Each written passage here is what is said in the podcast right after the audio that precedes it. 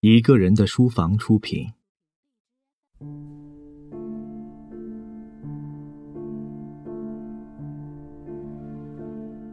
德伯家的苔丝，作者托马斯·哈代，朗读者肖图马。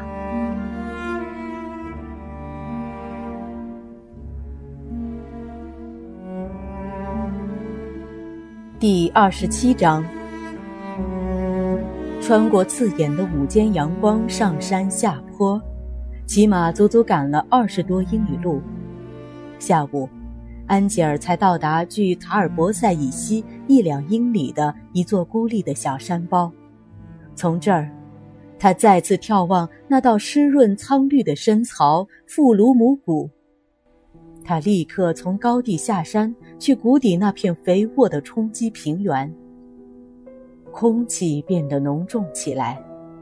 这时候，夏季水果、雾气、甘草、鲜花，都一齐散发出懒洋洋的芳香，浓郁强烈，水一般流散，只把牲口、蜜蜂、蝴蝶都熏得昏昏然。克莱如今对这里非常熟悉，连每头牛的名字都叫得上来，还离得老远，就看见他们四下里点缀着绿色的草原。正是以这种享受式的感觉，他认识到，自己从生活中观察生活的力量，与从前做学生时大不一样。而且，尽管他深爱自己的双亲。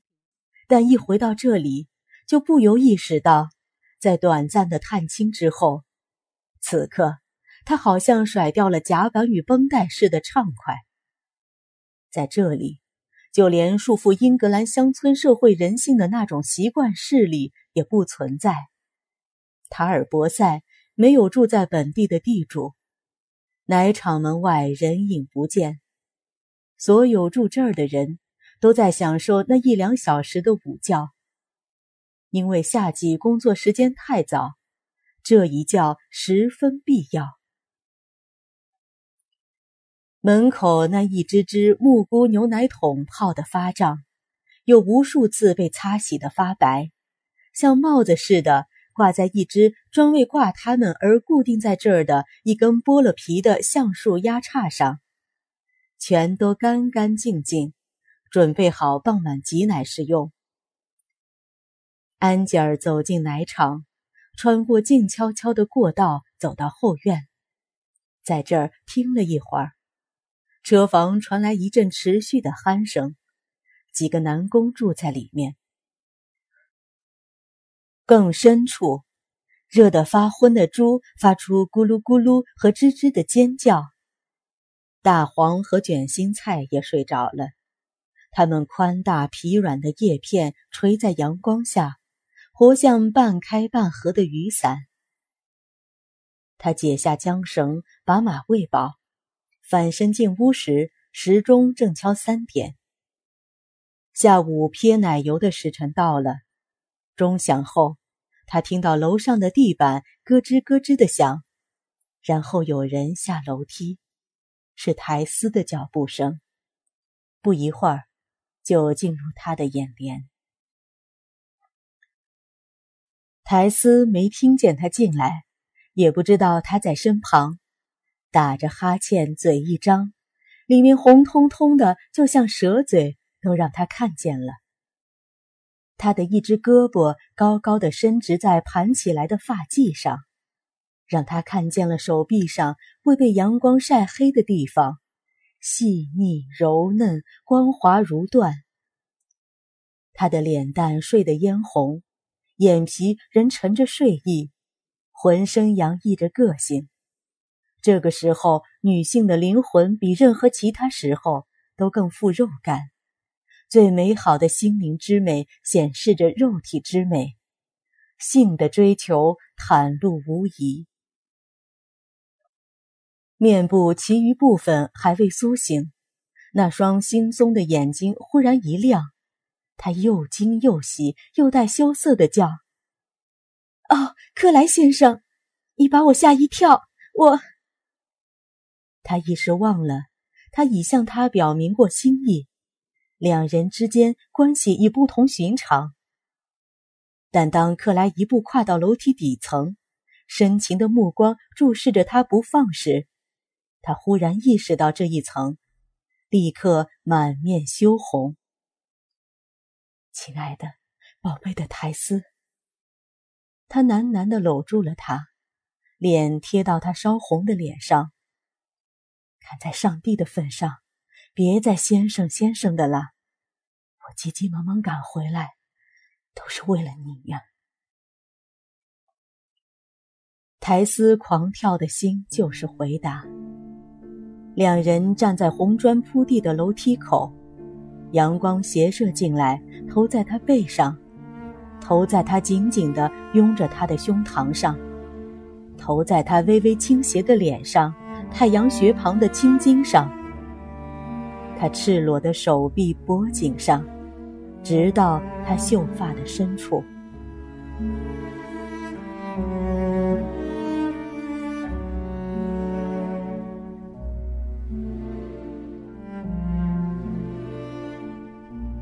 合衣而睡之后，他浑身暖烘烘的，就像一只晒热了的小猫。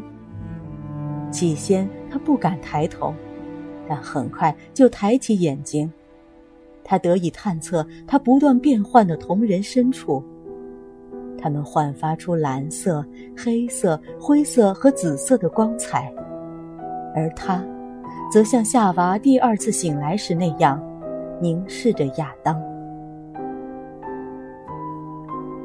我还得去拼奶油，他恳求地说：“今天只有老德波拉给我帮忙，克里克太太和先生去市场了，雷蒂不舒服，别的人也都走了，要到挤奶的时候才回来。”他们退进牛奶房时，德伯拉·法因德尔出现在楼梯上。“德伯拉，我回来了。”克莱朝上说：“所以我可以帮苔丝撇奶油。我看你够累的，就甭下来了。挤奶时间再下来吧。说不定那天下午塔尔博塞的奶油撇得不够干净。苔丝仿佛身处梦境，熟悉的东西全都有光有色，放的也是地方，可就是没有轮廓，恍惚不清。”每一次举着漏勺在鸡桶下面冲凉的时候，手就发抖。他的爱情炙手可热，而他就像毒日头下的草木，畏缩娇羞。他又伸手把她抱住，他闭完奶清，食指在铅筒边把奶油一抹，他就用嘴为他把手指吮干净。塔尔博塞无拘无束的方式正派用场。反正早晚都得跟你说，亲爱的，他温和的道：“有件非常实在的事要问你。从上星期草地上那次起，我一直在反复考虑这件事。我很快就要结婚了。既然打算办农场，你明白。”我必须娶一个会照管农场的女人。你愿意做那个女人吗，泰斯？他这么委婉，是怕他以为自己一时冲动，没经过认真考虑。苔丝顿时满面愁容，他已听任自己服从他的亲热，服从他对他的爱欲。但未料到这突如其来的必然求婚。其实克莱自己也没想这么快就提出来。她心乱如麻，作为一个正直高尚的女人，只好低声说出自己责无旁贷的誓言：“哦，克莱先生，我不能做你的妻子，我不能。”听到自己这么说，苔丝心碎欲裂，低着头，无比悲伤。不，苔丝。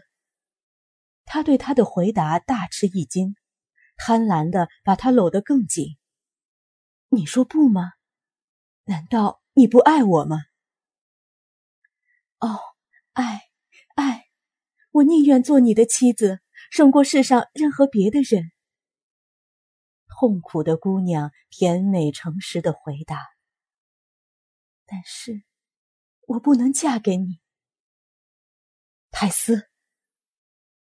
他将他推开一点，抓着他的胳膊说：“你已经跟别人订了婚吗？”“没，没有。”“那为什么拒绝我？”“我不想结婚，还没想过这件事。我不能，我只想爱你。”“那为什么？”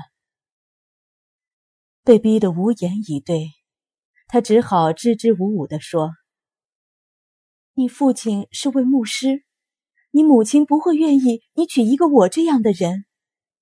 他会要你娶位小姐。胡说八道！我跟他们已经谈过了，这也是我回家的部分原因。我觉得我不能，永远，永远不能。他反复的说：“这么问你，是不是太突然了？”是的，我没想到。请忘掉这次吧，台词。我会给你时间再考虑考虑。他道：“刚回来就跟你提这事儿，是太唐突了。这会儿我不再提了。”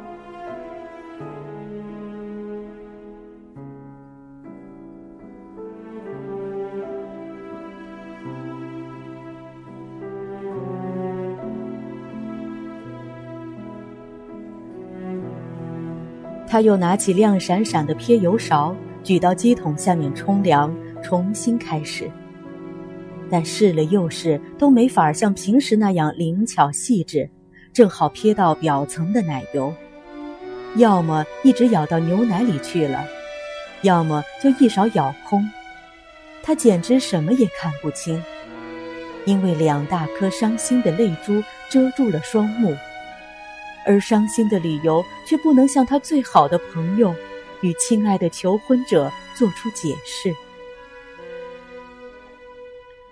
我干不成了，干不成。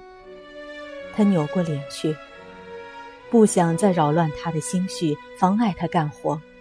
体贴的克莱开始更笼统的跟他谈：“你误会我父母了，他们是世上最质朴的好人，没什么野心。”他们是如今所剩无几的福音派教徒。泰斯，你是福音派吗？不知道。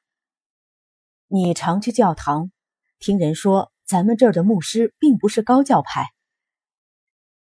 泰斯虽然每礼拜都去教堂，但对此地牧师的观点好像比克莱还模糊，而克莱压根儿就没听他讲过。但愿能更相信教堂听来的那些话就好了。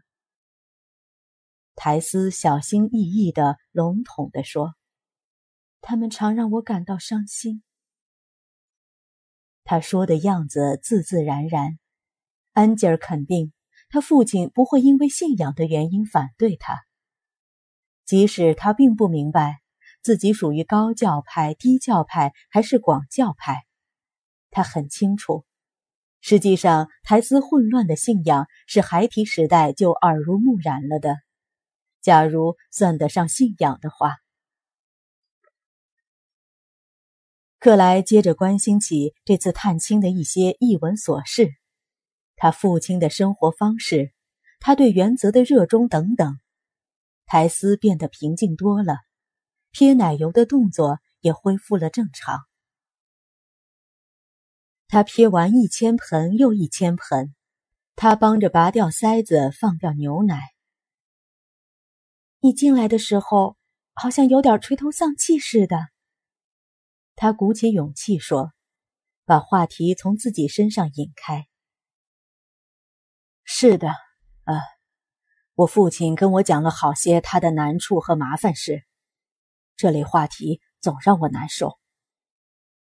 他热诚的过分。常常遭到一些想法不同的人的责骂和打击。他上了年纪，我一听到他蒙受羞辱就难过。我尤其觉得他没必要热诚的这么过分。他跟我讲了最近一件很不愉快的事。他到邻近的特然特瑞奇代替人家传道，那地方离这儿有四十英里，在那儿碰到一位行为放荡、玩世不恭的年轻人，是当地一个地主的儿子，还有个害病的瞎子母亲。我父亲把劝他改邪归正视为己任，就直截了当的把这家伙教训一通，结果引起了一场乱子。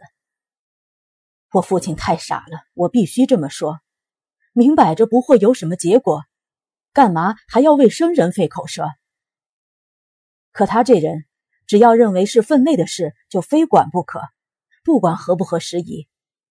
当然了，他结下了不少冤家。有纯粹的坏蛋，还有些逍遥自在的闲人，他们讨厌别人打搅。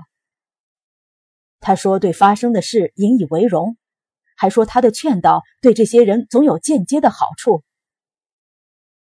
可我希望他别再这么折腾自己，一天天上了年纪，让那些蠢猪坏蛋在泥坑里打滚好了。苔丝脸色变得生硬憔悴，红润的嘴唇透着忧伤。不过他不再颤抖。克莱一心想着父亲。两个人就这样边说边干，把那一排长方形盆子里的牛奶都撇过放了出来。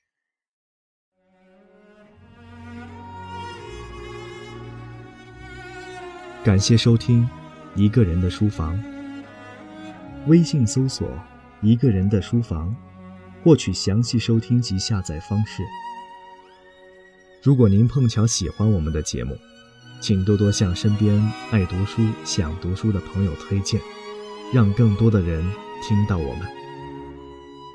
下期节目见。